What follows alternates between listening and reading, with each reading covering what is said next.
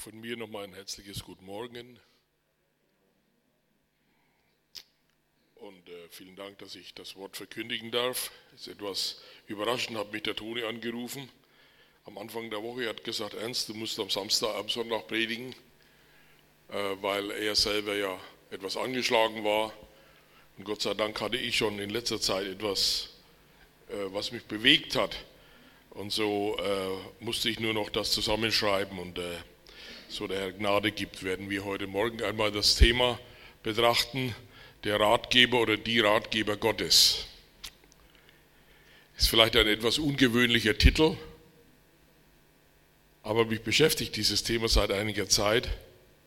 Und als ich vor, einige, vor kurzem noch in meiner Bibellese etwas über die Ratgeber Gottes gelesen habe, dachte ich, genau, das ist die Bestätigung, so will ich es einmal wagen, zu diesem Thema explizit Stellung zu nehmen oder vielleicht das näher zu betrachten. Und ich weiß natürlich, dass alle die, die bibelfest sind unter uns, vielleicht sich jetzt fragen äh, können oder auch fragen werden, seit wann hat Gott den Ratgeber?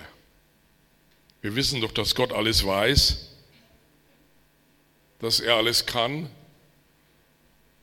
dass er keine Ratgeber braucht. Und doch finden wir in seinem Wort eine ganze Menge von Menschen, die ihm mit Rat und Tat zur Seite gestanden sind. Die ersten denken gleich an Hiob, der sehr wohlfeil seinen Rat Gott weitergegeben hat und ihn vielleicht auch angeklagt hat, ohne Bedenken. Und darum möchten wir heute Morgen einmal einige dieser Ratgeber Gottes betrachten und dann vielleicht auch auf unser eigenes Leben schließen Vielleicht finden wir da die eine oder andere Parallele auch in unserem Leben und wie wir damit umzugehen haben. Da haben wir einmal Mose. Die meisten kennen ja die Geschichte des Mose, wie er am Hofe des Pharao aufgezogen wurde, wie er groß geworden äh, wurde als, die, als der Adoptivsohn der Schwester des Pharao, also einer der ganz Großen mit der besten Ausbildung, die, die diese Zeit damals zu bieten hatte, mit einer glänzenden Karriere vor sich, einer der mächtigsten Männer im damaligen Weltreich der Pharaonen, im Weltreich der Ägypter. Das Weltreich der Ägypter ist ja interessant, das war lange bevor die anderen Weltreiche überhaupt entstanden sind, hat das über sehr, sehr lange Zeit existiert und war unangefochten das Reich und auch eine unglaubliche Hochkultur was wir aus den Bauten und aus den archäologischen Funden heute noch bestaunen können. Also er war, wenn man so will, einer der mächtigsten Männer der damaligen Welt. Und in dieser Funktion ist er auch dann zu seinem Volk zurückgekehrt. Wir kennen diese äh, Geschichte und hat dann natürlich in seiner Macht und in seinem Einflussbereich auch gehandelt für sein Volk. Er wollte nämlich sein Volk befreien und hat die Ungerechtigkeit gesehen, die seinem Volk angetan wurde. Und so hat er auch eingegriffen. Und menschlich gesehen ist das ja auch, der Mann wäre der Mann gewesen, der die Macht und das Zeug dazu hatte, um sein Volk zu befreien. Denn gegen ein Weltreich anzutreten, da brauchst du schon mächtige Leute. Da kannst du nicht irgendwann Sklaven, äh, die die Israeliten ja waren, gebrauchen. Aber wir wissen auch, dass er kläglich gescheitert ist. Ja, er ist so gescheitert, dass er fliehen musste. Sein eigenes Volk hat ihn verraten. Der Pharao hat ihm nach dem Leben getrachtet und er ist dann davongejagt worden, mittellos, ohne Ansehen. Er hat alles verloren, über Nacht. Und in diese Situation kommt er nach Midian, wird dort aufgenommen bei einem Schafhirten. Er verheiratet dort und dann bleibt er 40 Jahre dort in, bei den Midianitern.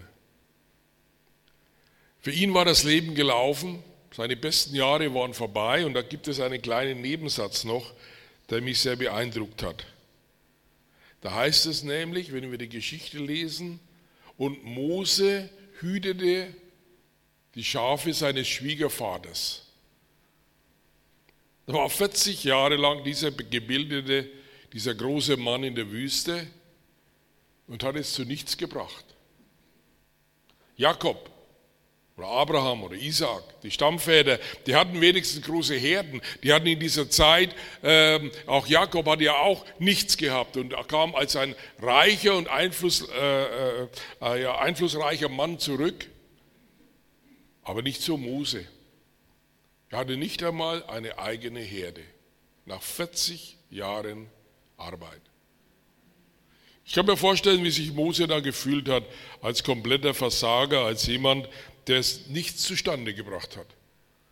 Jetzt war er 80 Jahre alt, sein Leben war gelaufen. Wahrscheinlich war er auch frustriert. Mit Gott hatte er, wenn wir den Text genau betrachten, auch nicht sehr viel am Hut. Denn es war ja damals ein Befehl Gottes an sein Volk, dass alles männliche äh, Nachkommen beschnitten werden sollten. Und wie wir aus dem Text auch wissen, war, hat er seine Söhne nicht einmal beschnitten. Also hat er auch keinen großen Wert auf die Beziehung zu Gott beziehungsweise auf den Bund Gottes mit seinem Volk gelegt. Ich glaube, er hat einfach mit dem Leben bereits abgeschlossen. Und da kommt der Dornbusch. Da kommt diese Geschichte, dass Gott ihm begegnet. Und es ist natürlich menschlich durchaus verständlich. Da kommt zu einem Mose, der all das Zeug, das er einmal hatte, um ein Volk zu befreien, von längst verloren hat, war längst Geschichte. Der in seinem neuen Leben es zu nichts gebracht hatte. Und da kommt Gott zu ihm und sagt, Mose, ich lese im zweiten Mose, wie er dann Gott aufklärt. Mose, nachdem Gott ihn angesprochen hat und sagt, geh hin, Mose, und befreie mein Volk, ich habe das Schreien meines Volkes gehört, geh du hin und befreie es. Und da gibt Mose dann natürlich seinen Ratschlag an Gott, um ihn aufzuklären, was Gott hier zu tun hat, damit das klappt. Und Mose antwortete und sprach, siehe, Sie werden mir nicht glauben und nicht auf mich hören, sondern werden sagen, der Herr ist dir nicht erschienen. Das ist der erste Rat, sagt Herr, ich habe das ja probiert. Ich habe doch schon mal einmal versucht, das Volk zu befreien und sie haben mich verraten. Glaubst du vielleicht, dass sie, mich diesmal, dass sie mir diesmal vertrauen, wenn ich sage, der Herr ist mir erschienen? Mir? Eine Nobody? Und da sprach der Herr zu ihm, was hast du in deiner Hand? Er sprach einen Stab. Er aber sprach, wirf ihn auf die Erde. Und er warf ihn auf die Erde, da ward er zur Schlange und Mose floh vor ihr. Aber der Herr sprach zu ihm, strecke deine Hand aus und hasche sie beim Schwanz. Da streckte er seine Hand aus und ergriff sie und sie ward zum Stab in seiner Hand damit sie glauben, dass dir erschienen ist der Herr, der Gott ihrer Väter, der Gott Abrahams, der Gott Isaaks, der Gott Jakobs. Und der Herr sprach weiter zu ihm, strecke deine Hand in den Busch deines Gewandes, und er streckte sie hinein. Und als er sie wieder herauszog, siehe, da war sie aussätzig wie Schnee. Und er sprach, du sie wieder in den Baustein des Gewandes, und er tat sie wieder hinein. Und als er sie, als er sie herauszog, siehe, da war sie wieder wie sein anderes Fleisch. Wenn sie dir nun nicht glauben und nicht auf das erste Zeichen hören werden, so werden sie doch auf das andere Zeichen hören. Wenn sie aber auf diese zwei Zeichen nicht glauben und nicht auf dich hören werden, nimm Wasser aus dem Nil und gieß es auf das trockene Land, dann wird das Wasser, das du aus dem Strom genommen hast, Blut werden auf dem trockenen Land. Mose aber sprach zu dem Herrn, ach mein Herr, ich bin von jeher nicht äh, beredt gewesen, auch jetzt nicht, seitdem du mit deinem Knecht redest, denn ich habe eine schwere Sprache und eine schwere Zunge. Der Herr sprach zu ihm, wer hat dem Menschen den Mund geschaffen oder wer hat den Stummen oder Tauben oder Sehenden oder Blinden gemacht? Habe ich es nicht getan, der Herr? Nun aber geh hin, ich will deinen Mund, ich will dein Mund sein und erklären, was du zu sagen, was du sagen sollst. Und nun wird es Mose doch etwas zu bunt. Das mit der Schlange, das kannte er wahrscheinlich aus den Zauberkünsten der Ägypter, das hat ihn sicherlich nicht allzu sehr beeindruckt. All diese Zeichen haben ihn nicht zu sehr beeindruckt und er war nach wie vor überzeugt, dass Gott nicht wüsste, was er hier tut. Und er gibt ihm dann einen, einen Rundum-Ratschlag und sagt, Mose aber sprach, ach mein Herr, sende doch, wenn du senden willst. Such dir doch jemanden, der diese Aufgabe erfüllen kann, aber lasst mich doch in Ruhe. Das ist eine komplette Absage und eine komplette Korrektur und sagt, Herr, und letztlich steckt da dahinter dieser Gedanke, Herr, du verstehst das alles nicht. Herr, du hast keine Ahnung. Ich weiß es besser. Ich war in Ägypten, ich bin hochgebildet gewesen, ich hatte die Macht, da warst du nicht da. Da hast du mich alleine gelassen. Aber jetzt, wo mein Leben gelaufen ist, wo ich 40 Jahre bewiesen habe, dass ich es alleine, dass ich es nicht schaffe, jetzt gibst du mir so eine Aufgabe. Menschlich gesprochen ist dieser Rat natürlich, den Mose hier weitergibt, sehr verständlich. Dass er sagt, Herr, sende doch, wen du willst, aber bitte lass mich in Ruhe. Und dann wird der Herr zornig. Wir kennen die Geschichte dann weiter wie es weitergeht. Aber zuerst einmal hat Mose Gott aufgeklärt über die Realitäten des Lebens und über das, was ja durchaus auch in seinem Umfeld geschehen ist. Und dass das, was Gott hier will, mit dem, was Mose kann, überhaupt in keiner Relation steht. Und dass es absolut sinnlos ist, ihn zu schicken. Und darum lehnt er es auch pauschal ab und sagt, Such dir doch jemanden. Such dir jemanden in Ägypten, der am Hofe des Pharao ist, der stark ist, der Macht hat, der Einfluss hat, der, den du gebrauchen kannst für diese Aufgabe, doch nicht mich. Und da haben wir eine weitere Geschichte bei Gideon. Da ist Ähnliches passiert. Die Israeliten waren seit Jahren unterdrückt von den Midianitern. Seit sieben Jahren waren sie in der Nude und die haben immer die Ernte vernichtet, haben sie in große Not gebracht. Und da ist dieser Gideon, der versucht noch etwas von dem Getreide zu retten und bringt ihn in die Kälte, in einen, einen verborgenen Ort, um wenigstens noch etwas zum Essen zu haben und fürchtet sich, ist total verzagt, hat sich zurückgezogen, denn der die Midianiter könnten ja in jeden Augenblick kommen. Und da lesen wir im Richter Kapitel 6, da erschien ihm der Engel des Herrn und sprach zu ihm, der Herr mit dir, du streitbarer Held. Du streitbarer Held. Er, der Feigling, der irgendwo in einer Ecke saß oder in irgendeinem Keller ähm, äh, geheim, äh, ganz geheim äh, Getreide gedroschen hat, damit ja niemand ihn, ihn erwischt, vielleicht auch noch bei Nacht. Du streitbarer Held, das muss ja in den, in den Ohren von, von Gideon wie Hohn geklungen haben. Gideon er äh, gibt auch gleich seine Meinung dazu ab. Gideon aber sprach zu ihm, ach mein Herr, ist der Herr mit uns? Warum ist uns dann alles, das alles widerfahren? Und wo sind alle seine Wunder, die uns unsere Väter erzählen und sprachen, der Herr hat uns aus Ägypten heraufgeführt? Nun aber hat uns der Herr verstoßen und in die Hand Midians gegeben. Er hat gleich einmal dem Engel des Herrn erklärt, was Sache ist. Von wegen streitbarer Held. Der Herr aber wandte sich zu ihm und sprach, geh hin in dieser deiner Kraft. Du sollst Israel erretten aus den Händen der Midianiter. Siehe, ich habe dich gesandt. Geh hin in diese deiner Kraft. Und nun erzählt ihm Gideon und klärt ihn wiederum auf, welche Kraft er denn hat. Er aber sprach zu ihm, ach mein Herr, womit soll ich Israel erretten? Siehe, mein Geschlecht ist das geringste in Manasse und ich bin der jüngste in meines Vaters Haus.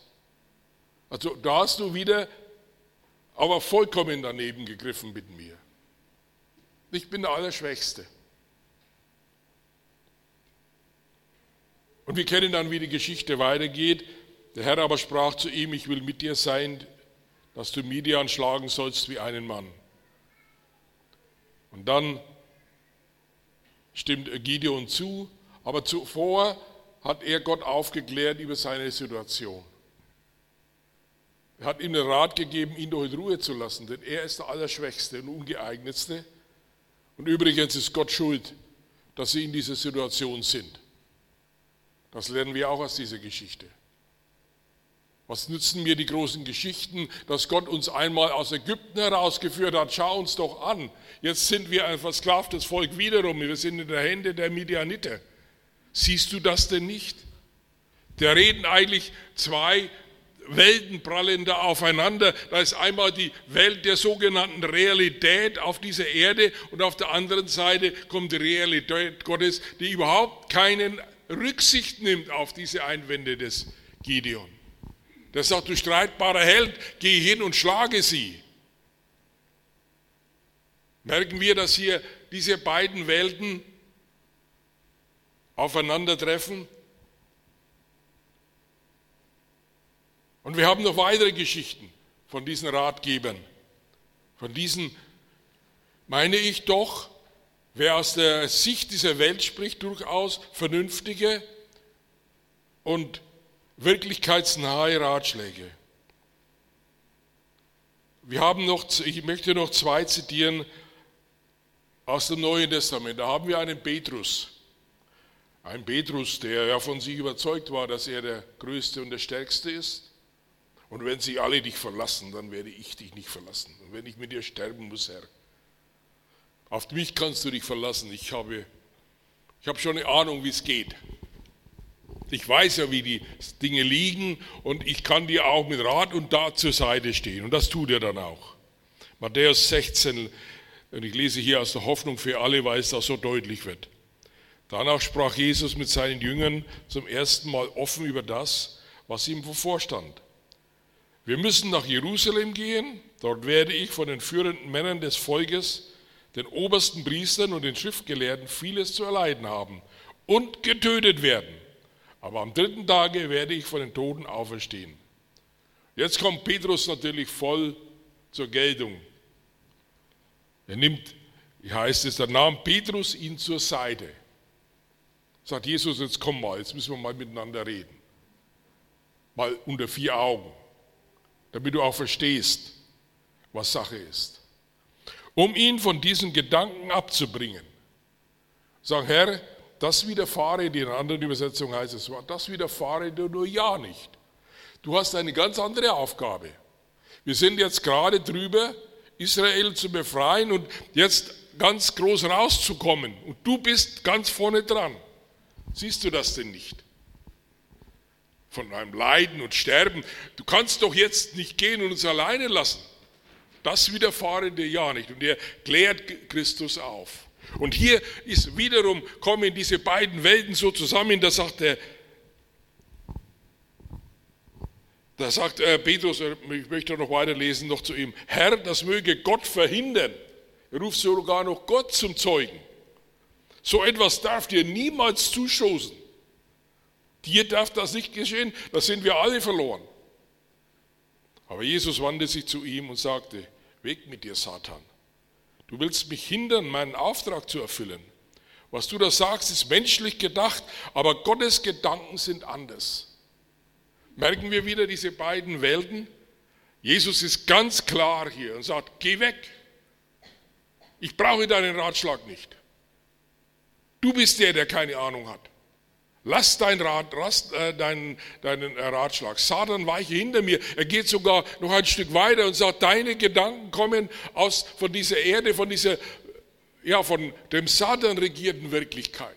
Also lass das. Er geht in ganz scharfer Weise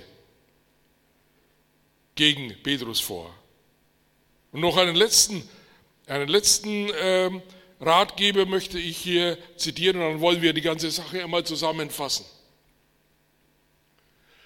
Und immer wieder stellen wir fest, dass die, die Ratgeber, die menschlichen Ratgeber aus ihrer Wirklichkeit heraus durchaus vernünftig und wirklichkeitsnah reagieren, aber die Wirklichkeit Gottes ist auf einem ganz anderen Gebiet. Und deswegen müssen wir uns das einmal anschauen, denn auch wir sind dazu immer wieder bereit, Gott Ratschläge zu geben, weil die Situation einfach so ist, wie sie ist. Und sehr häufig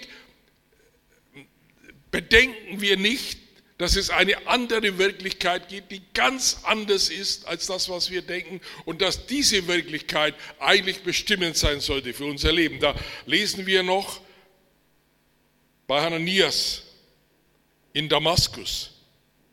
Das soll unser letzter Ratgeber heute sein. Es gibt doch sehr viele. Ein gläubiger Mann, der Jesus nachgefolgt ist, der die Gemeinde in Damaskus sicherlich mit geleitet hat, der ein hingegebener Christ war, würden wir heute sagen. Und natürlich war ihm Saulus bekannt, diesem Henker aus Jerusalem, dem allerschlimmsten Verfolger der Gemeinde. Der, der auch versucht hat, und er wusste wahrscheinlich auch, dass Paulus auf dem Weg nach Damaskus war, wie wir aus dem Text dann sehen können.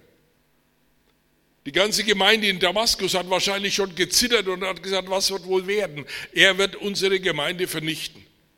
Wenn sie jemand vernichtet, dann Saulus. Der hat das Zeug dazu, der ist nämlich rücksichtslos.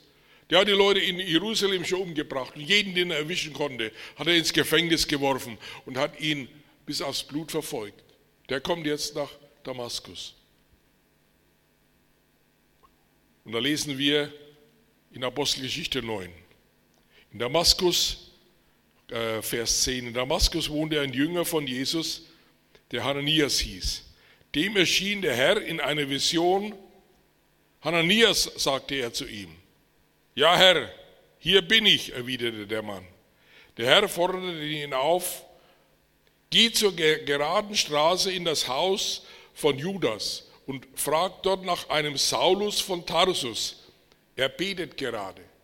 Ja, Saulus betet, klar, er war in, äh, äh, den Hohepriestern sehr nahe gestanden, er war einer der führenden äh, Männer aus der Kaste der Hohepriester. Das ist jetzt nichts Besonderes, dass der auch betet. Aber dann sagt der Herr, und, äh, und hat in einer Vision einen Mann gesehen, der Hananias heißt. Dieser kam zu ihm, legte ihm die Hände auf, damit er wieder sehen kann. Aber Herr, wandte Hananias, äh, ein. Ich habe schon von vielen gehört, wie grausam dieser Saulus in Jerusalem die verfolgt hat, die zu dir gehören. Außerdem haben wir erfahren, und hier kommt es, dass er eine Vollmacht der obersten Priester hat, auch hier alle zu verhaften, die dich anbeten. Herr, weißt du denn nicht, dass es mein Henker ist? Dass er gekommen ist, um uns zu umzubringen, unsere Gemeinde zu zerstören. Er wird auch kommen, wahrscheinlich wird er mich erwischen und wahrscheinlich wird er mich gefangen nach Jerusalem führen oder mich gleich umbringen, Herr. Und jetzt verlangst du, dass ich da noch hingehe. Ich kann schon warten, der wird mich wahrscheinlich auch holen. Und du verlangst von mir, dass ich jetzt zu ihm hingehe. Kennst du den denn nicht? Ich kann mir vorstellen, welche Angst Ananias hatte. Vielleicht hat er gerade Vorbereitungen getroffen, vielleicht hat die Gemeinde gerade Vorbereitungen getroffen, sich zu verstecken oder, oder irgendwie sich in Sicherheit zu bringen, denn es war ja klar, da kommt dieser Saulus aus äh, Jerusalem und der Mann hat Macht. Der bringt uns alle um. Und da kommt Gott zu Hananias und sagt, geh doch hin und bete für ihn und leg ihm die Hände auf. Das heißt, segne ihn. Und aus Hananias Sicht ist, das kann ich schon machen, aber der wird mich dann gleich in Ketten legen und wird mich gleich mitnehmen. Doch der Herr sprach, und so heißt es dann zu Hananias, gehe nur, ich habe diesen Mann als mein Werkzeug auserwählt. Er soll mich bei den nichtjüdischen Völkern und ihren Herrschern, aber auch bei den äh, Israeliten bekannt machen. Dabei wird er erfahren, wie viel er um meinetwillen leiden muss.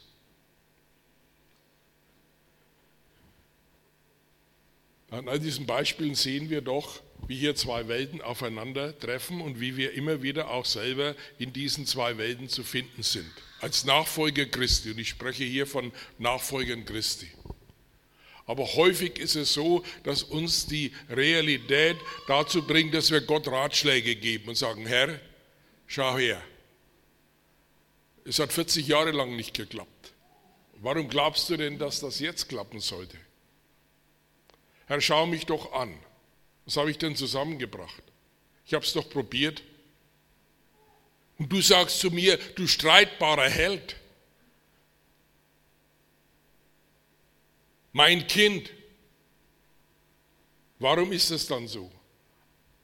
Weil wir häufig unsere Situation und unsere Welt als die einzige Wirklichkeit sehen und zu wenig die Wirklichkeit Gottes sehen. Und darum ist es so wichtig,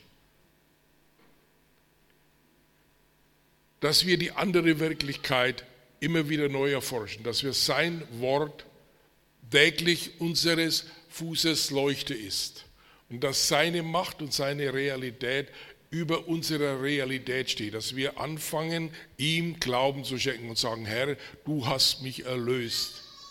Du hast meine Vergangenheit begraben und darum werde ich nicht mehr in meiner Vergangenheit herumgraben und wieder mir vom Teufel einreden lassen, dass dies und jenes bei dir falsch gelaufen ist, weil du dies und jenes getan hast, sondern ich werde sagen, die Vergangenheit ist vergangen und ich werde fröhlich meine Straße ziehen, denn mein Herr ist mit mir.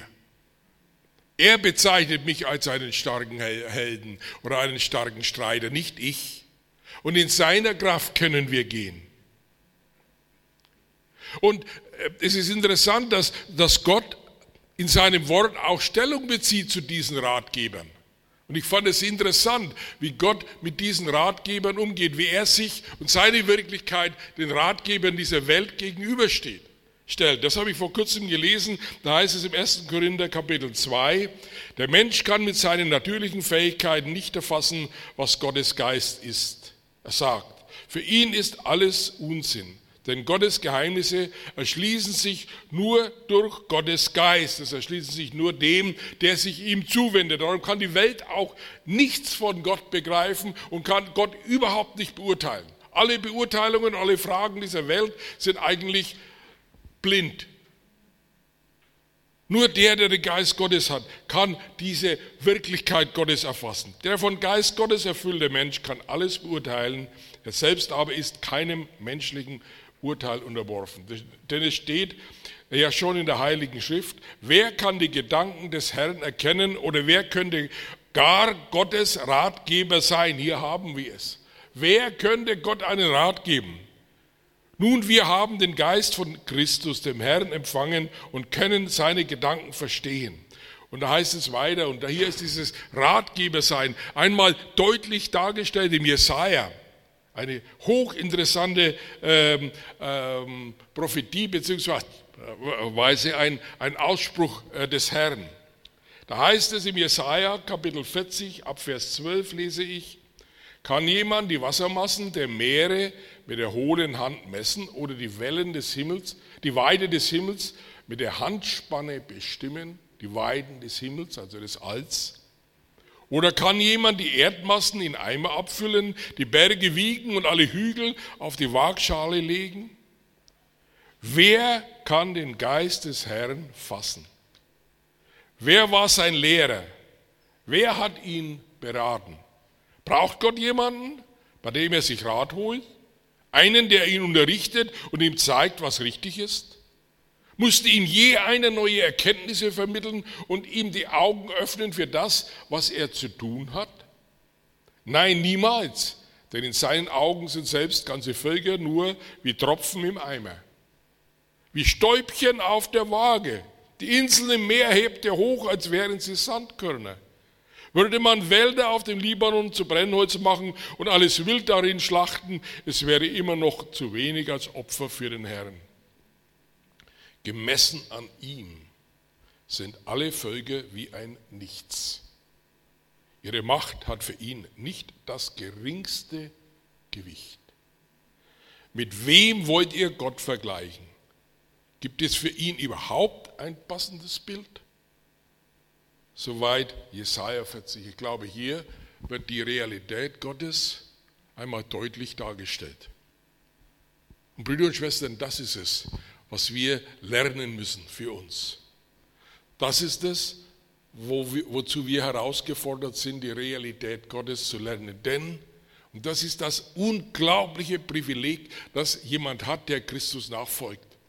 Wir haben den Geist Gottes empfangen. Wir können diese Dinge begreifen und darum können wir auch dieses dennoch finden in unserem Leben und sagen, Herr, ich will dir nicht vorschreiben, wie du mit meinem Leben umzugehen hast, sondern ich will dir halten stille. Ich will vor dir niederfallen. Immer wieder, immer wieder neu und sagen, Herr, wenn du gesagt, was du gesagt hast, das bleibt. Was dein Wort sagt, das bleibt. So wie du die, äh, das äh, Leben geordnet hast. Deine Gebote sind die, die bleiben. Alles andere vergeht. Die Welt ist blind. Das müssen wir mal deutlich sagen. Die Welt bildet sich ja unglaublich viel ein auf ihr Aufgeklärtsein. Wir haben eine ganze Epoche. Unsere Geschichte, das nennen wir die Aufklärung.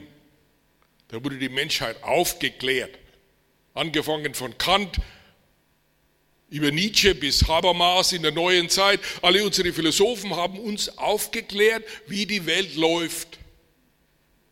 Brüder und Schwestern, laut der Bibel waren diese Menschen Blinde und haben Blinde angeleitet und die Welt ist nach wie vor genauso blind, wie sie vorher war. Das ist das, was die Bibel uns sagt. Dass wir anfangen und sagen, was diese Welt zu bieten hat, ist sowas von vergänglich. Das interessiert uns nicht mehr. Ich will wissen, was hat Gott gesagt? Was hat Gott mir denn mitgegeben? Ich darf doch zu Gott kommen. Und Gott hat seinen Sohn gesandt. Das ist auch das, das ist das Zeichen, das mir genügen sollte. Gott hat seinen Sohn gesandt. Darum sagt auch Paulus im ersten Korintherbrief Kapitel 2, ich habe nichts anderes zu sagen. Ich habe keine Philosophie, obwohl ich sie alle kenne.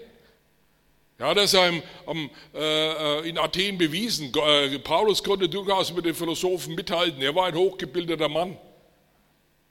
Er hat gesagt, aber das interessiert mich nicht mehr. Eure Aufklärung will ich nicht. Gott hat mich aufgeklärt und er hat seinen Sohn gesandt und das reicht mir, Christus und ihn als den Gekreuzigten. Dort ist unsere Sünde vergeben. Das ist die Botschaft, die uns bewegen soll. Und aus dieser Botschaft, und zwar jeden, der zu ihm kommt, kann dies annehmen und kann sagen, Herr, du hast mir vergeben und darum bleibt mein Leben ein fröhliches Leben, weil ich erwarten kann, dass du auch das Zweite, nämlich mich in eine Herrlichkeit aufzunehmen, erfüllen wirst, so wie du das Erste erfüllt hast. Dass wir uns nicht immer wieder von dem Satan, wie wir das bei Petrus gesehen haben, beeinflussen lassen und sagen, ja, aber Herr, weißt du denn nicht, doch der Herr weiß, der Herr kannte dich, bevor du geboren wurdest und alle Tage deines Lebens sind in sein Buch geschrieben. Glaubst du nicht, dass er nicht weiß, was dir alles zustoßen wird? Und darum können wir als Einzige, als Nachfolger Christi, fröhlich in die Zukunft schauen, auch in einer Zeit wie heute, wo die Angst geschürt wird, jeden Tag neu, wo gelogen wird wie noch nie zuvor.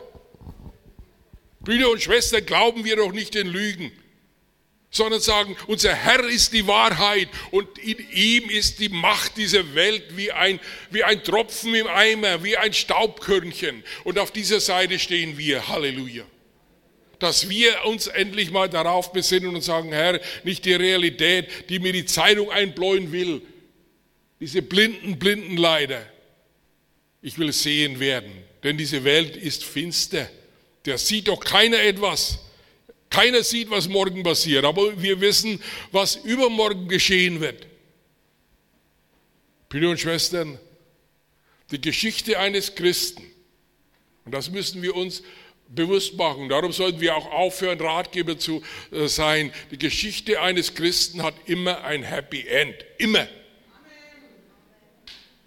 Das ist die Verheißung Gottes. Diese Welt versucht ja ihren Leuten, äh, das ist Happy End, wenn schon nicht in der Realität, so doch in der Illusion darzubringen. Wie viele Filme wurden denn gemacht? Die meisten Filme haben doch ein Happy End. Warum denn?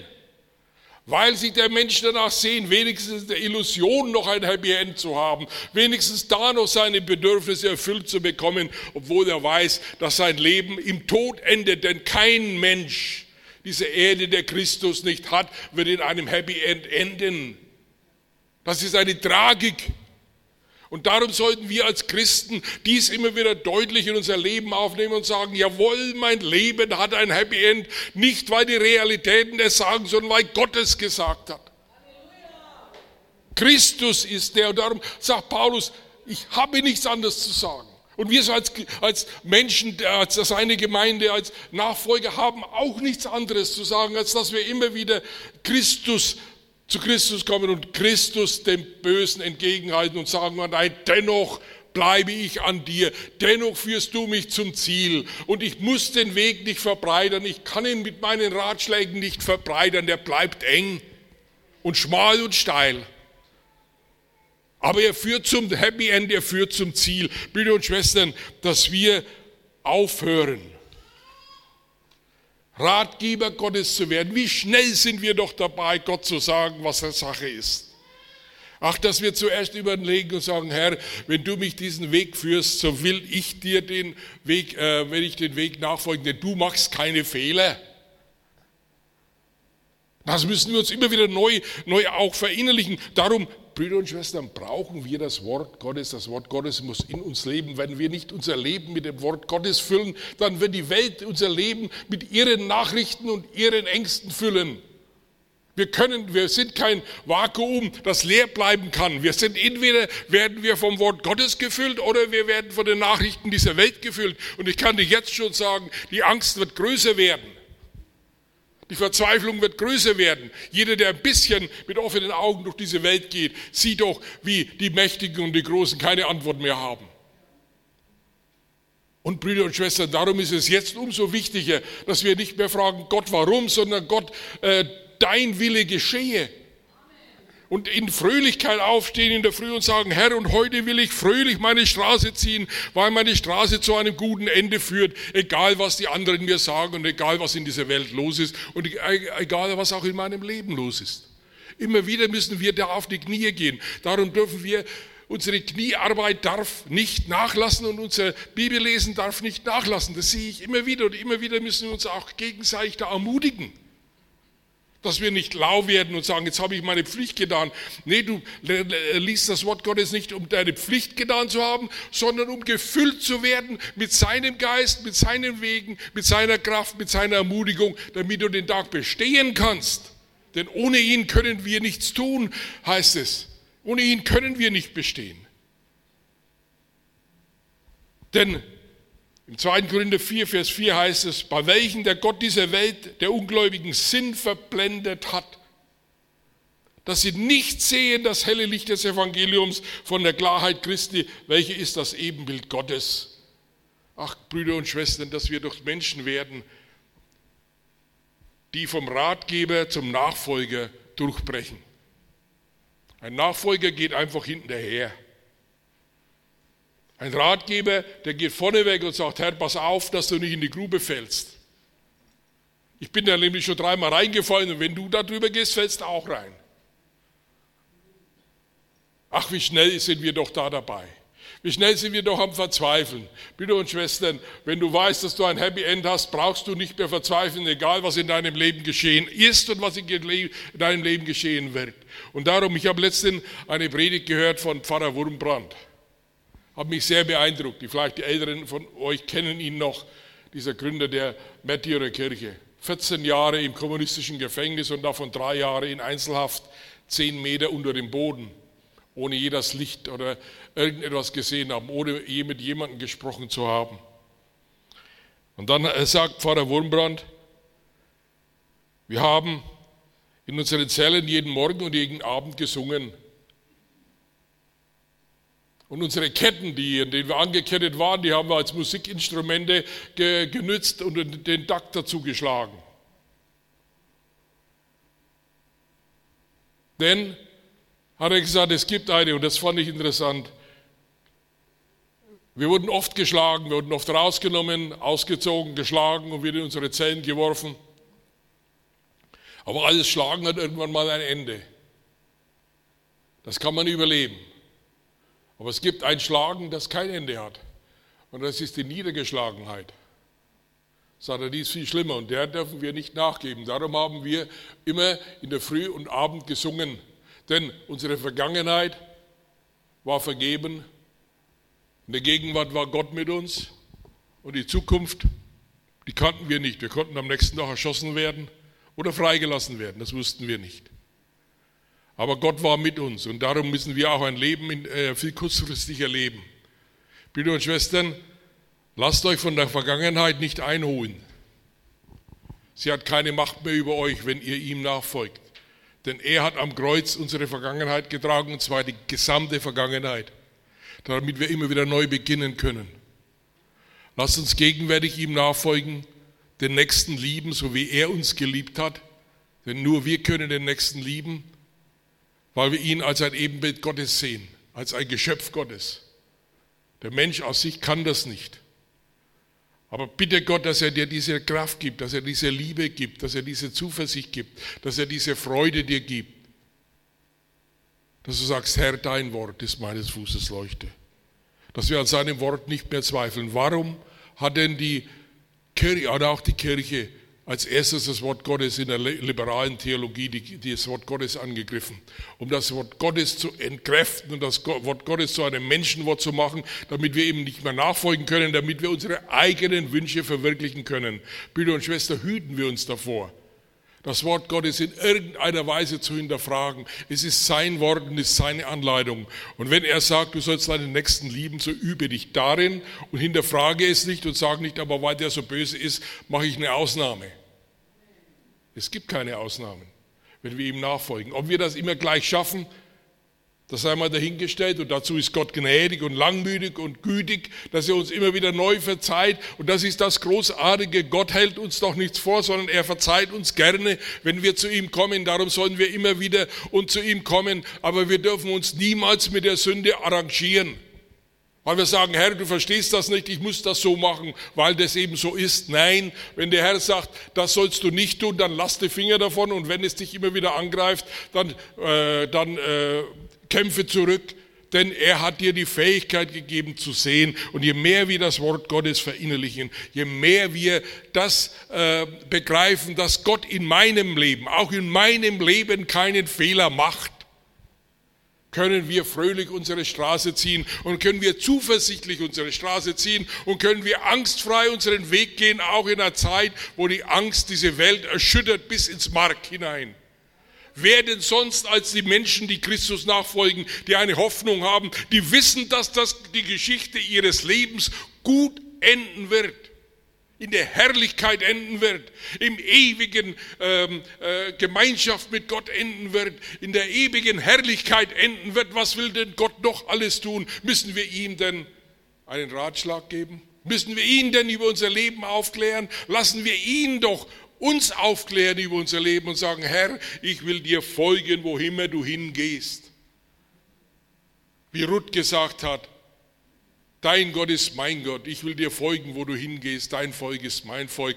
Unser Volk ist das Volk Gottes. Dem wollen wir nachfolgen. Da wollen wir Bürger sein. Da sind wir jetzt schon Bürger. Wir sind Bürger des Himmels, Brüder und Schwestern, wo es keine Angst gibt, wo es keine Not gibt, wo es keine Sünde gibt, wo es keine Ungerechtigkeit gibt. Da sind wir Bürger. Allerdings im Glauben. Und das dürfen wir im Glauben annehmen.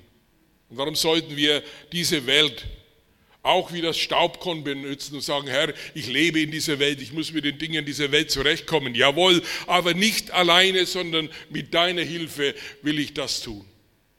Und du machst keinen Fehler in meinem Leben, ob ich das verstehe oder nicht verstehe. Du brauchst meinen Rat nicht. Ich bin nicht klüger wie du, sondern ich soll immer wieder fragen, Herr, was möchtest du, dass ich tun? Dass ich tun soll, dass ich mein Leben in seine Hand lege. So nimm denn meine Hände und führe mich bis an mein selig Ende und ewiglich. Ich will allein nicht gehen, nicht einen Schritt. Wo du wirst gehen und stehen, da nimm ich mit. Wie du fängst meine Sachen an, will ich die Heiden stille. Du bist mein Gott, der in der Not mich wohl weiß zu erhalten. Darum lasse ich dich nur weiten. Wir haben an diesen Beispielen gesehen, Brüder und Schwestern, es war eine unmögliche, menschlich unmögliche Situation, aber dort, wo Gott eingreift, gibt es keine unmögliche Situation mehr.